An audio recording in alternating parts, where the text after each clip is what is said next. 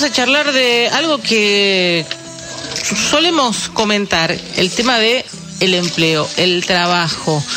Muchas veces hablamos con gente que está diciendo, bueno, es una situación donde se necesita trabajo, pero también hay, hay muchas veces que también contamos que es difícil también eh, encontrar gente para que esté capacitada para tomar los trabajos. Estamos en línea con Gustavo Weiss, que es presidente de la Cámara Argentina de la Construcción. ¿Qué tal, eh, Weiss? Buen día. Diego Schurman y Dominique Metzger, eh, te saludamos. Hola, buen día. ¿Cómo están ustedes? ¿Bien? Bien, muy bien, muy bien. Bueno, ¿qué pasa justamente desde el lado de, desde lo, de la posibilidad de dar trabajo? ¿Hay dificultad para conseguir eh, gente? Sí, nosotros, eh, ustedes saben que la, la, industria de la construcción eh, es de, de, todas las actividades económicas la más cíclica.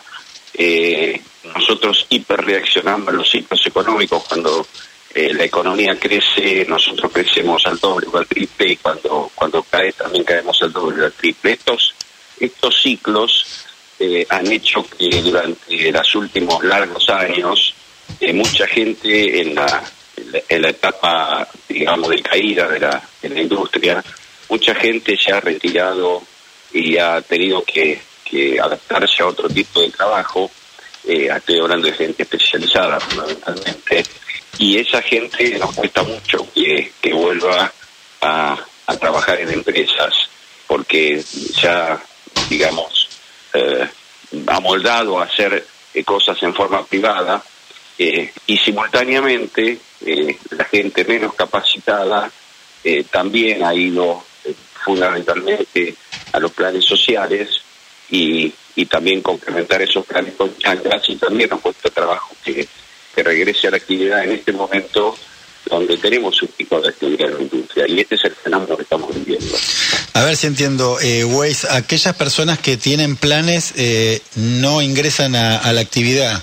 ¿Esto que tiene, esto es por, por qué? ¿Porque los sueldos son bajos en la actividad y prefieren quedarse con el plan? ¿Cuál es la razón?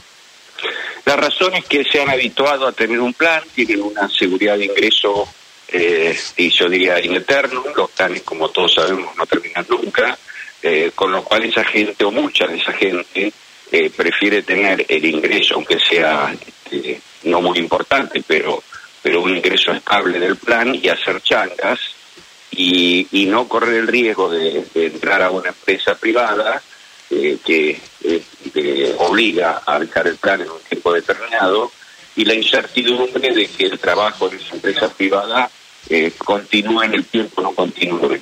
Eh, eh, nos cuesta trabajo que mucha de esa gente, no digo todas, pero sí mucha de esa gente opte por esta segunda alternativa, prefiere quedarse con el plan y con la charla.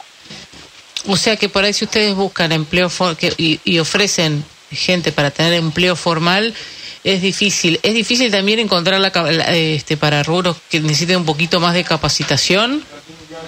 Sí, sí, nosotros tenemos los dos problemas. Por un lado, gente y yo diría la menos capacitada con el problema del plan que mencionamos recién, y gente ya especializada que ha trabajado en empresas en, privadas en su momento, que ha adquirido ciertas habilidades y también esa gente en, muchos casos se ha dedicado se ha dedicado a su a su propia actividad una actividad eh, digamos independiente no vinculada a ninguna empresa. Eh, voy a dar un ejemplo cualquiera no este, un plomero que en vez de, trabajar en una empresa y para hacer la instalación sanitaria de un edificio, eh, se dedica a, a plomería y, hace una pequeña casa eh, en un barrio humilde o una casa importante en un barrio cerrado y repara, digamos, de artículos, de problemas de, sanitarios en casas. Bueno, esa gente nos cuesta trabajo también que venga, se ha adaptado a tener su propia actividad y no regrese. Eh, Weiss, insisto en el tema del sueldo en el sector para entender un poquito, a ver, porque para poner un ejemplo concreto, ¿no? El, el plan potenciar trabajo es de 16.500 pesos. Eh, usted dice que alguien se resiste, por ejemplo, a dejar este tipo de plan y ingresar a la actividad. Eh, ¿Por qué sucedería esto en un país con tantos pobres y con tantas necesidades? Por eso pregunto, ¿cuál es el sueldo para alguna actividad por la cual una persona se resiste a dejar el plan para, para aceptar un, un trabajo concreto, ¿no? Bueno, yo le voy a dar un ejemplo de los sueldos que paga nuestro sector. Eh, estoy hablando en todos los casos sueldo de bolsillo, ¿no? Aparte, por supuesto, están eh, las cargas sociales, pero un ayudante cobra en el orden de 70, depende si hace un, poco más de horas extras o menos horas extras. Un ayudante que es el, el, menor sueldo que tenemos nosotros, eh, ronda, digamos, con, con, algunas horas extras, 70 mil pesos, un oficial eh, 80, 90 mil pesos y un oficial especializado puede llegar a 110 mil pesos de bolsillo, ¿no? Esos son los los sueldos que, que, tenemos nosotros. ¿Y, ¿Y por qué alguien que, que recibe un plan que es muy inferior a estos valores que usted me dice se resistiría a tomar un trabajo? ¿Cuál sería la lógica? La lógica, creo yo, es la que estamos mencionando, que eh, con el plan tiene eh, asegurado un ingreso, no solamente él, sino eventualmente el grupo familiar, eh, con, distintos programas que, que, digamos, hay en el tema planes con el Ministerio de, Bienestar Social y me parece que ese es el motivo por el cual la gente no, no tiene que plan. Hay ejemplos ejemplos domésticos, ¿no? Este, yo conozco gente amiga que le cuesta conseguir empleadas domésticas porque eh, no quieren trabajar en blanco, quieren trabajar en negro para no perder el plan. Eso es otro ejemplo de otro sector, pero con la misma problemática. Eh, la verdad que entiendo que el problema es ese, ¿no? O sea, oferta de trabajo, ¿hay, ¿hay trabajo para ofrecer?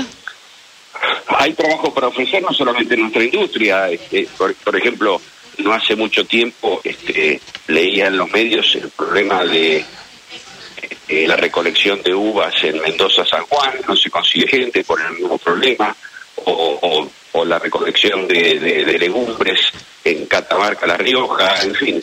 Eh, hay problemas, esos son trabajos temporarios, ¿no? Este, por supuesto, pero eh, sé que hay problemas de distinto tipo y en muchos casos, repito, la gente no quiere abandonar los planes.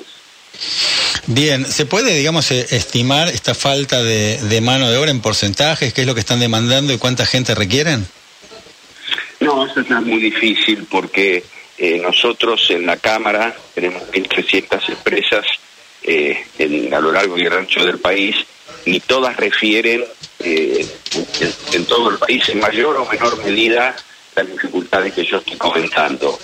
pero la verdad es muy difícil saber con exactitud eh, cuál sería la cantidad de gente que, que, uno este que uno necesita. Ahora, cuando muchas veces hemos hablado con, con referentes, organizaciones sociales, dicen no queremos planes, queremos trabajo. Nosotros queremos trabajar, la gente quiere trabajar, quiere tener su, su trabajo. Y ahora escuchándolo un poco a usted, Gustavo Weiss, como presidente de la Cámara Argentina de la Construcción, tenemos eh, escuchamos otra cosa y, y ustedes plantean, trabajo hay, lo que pasa es que la gente no se quiere anotar. Ustedes también, el gobierno, eh, tenía lo que llama el plan Empalme, donde capacitaban a gente que se tenía que inscribir. ¿La gente se inscribe eh, en esas capacitaciones? Bueno, en el caso nuestro, nosotros fuimos los primeros que firmamos ese, plan Empalme eh, con el Ministerio y con la UCRA. se, ha, se ha capacitado muy poca gente, la gente eh, de menores recursos los, los, capacita la UOCRA, nosotros capacitamos eh, ingenieros, capataces, etcétera, eh, y ha, habido muy poca gente, este, según refiere la UOCRA, que se ha capacitado de, un universo potencial de un millón trescientos mil personas, creo que ha capacitado 200, 250 personas, no mucho más que eso. Desconozco, desconozco cuál, cuántos de esas realmente se han este, eh, han, conseguido el puesto de trabajo, o sea, efectivamente empezado a trabajar, ¿no? Pero muy poca gente se ha capacitado. Eh, Weiss, ¿no, ¿no hay gente que quiera trabajar o no hay gente que responda, digamos, a las necesidades que requieren las empresas para determinado trabajo? No, bueno, depende, son, yo diría las dos cosas, pero si uno abarca un universo, digamos, muy general, como veníamos mencionando, hay mucha gente que pareciera que está conforme con los trabajos que tiene, que son, repito, en muchos casos, plan machaca, ¿no? Y en otros casos, eh, la gente más especializada está conforme, diría yo, con trabajos eh, de, forma independiente. Ese, ese es el fenómeno que tenemos.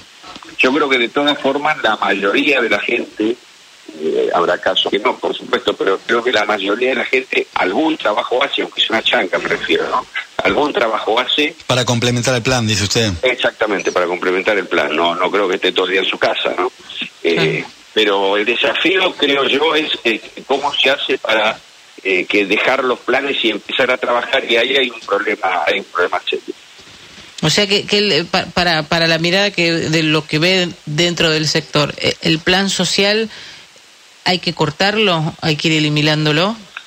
Si usted cree que quiere mi opinión personal, yo creo que los planes no pueden ser internos, los planes tienen que ser como en muchos otros países del mundo, tienen que tener una duración determinada.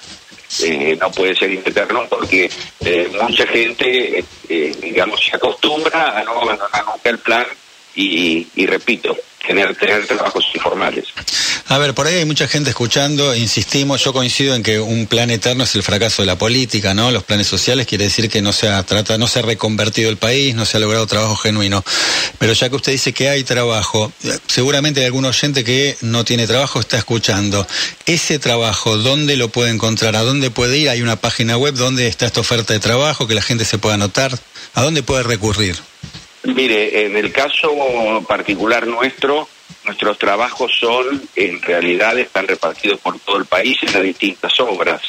Eh, tendría que, acceder a la, página de la UOCRA eh, para ver dónde este, podría, este, posibilidad de conseguir trabajo. La, la tiene una bolsa de trabajo a la cual uno se puede anotar y, y creo que ese sería el camino.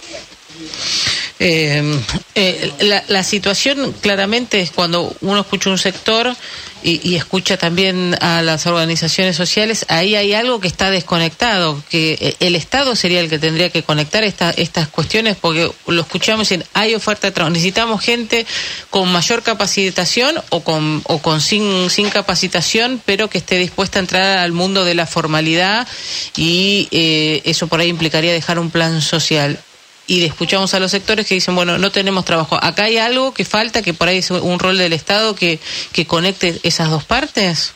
Bueno, el Estado lo está haciendo con lo que ustedes mencionaron, el, el plan en, Palme, el plan Trabajar, en realidad.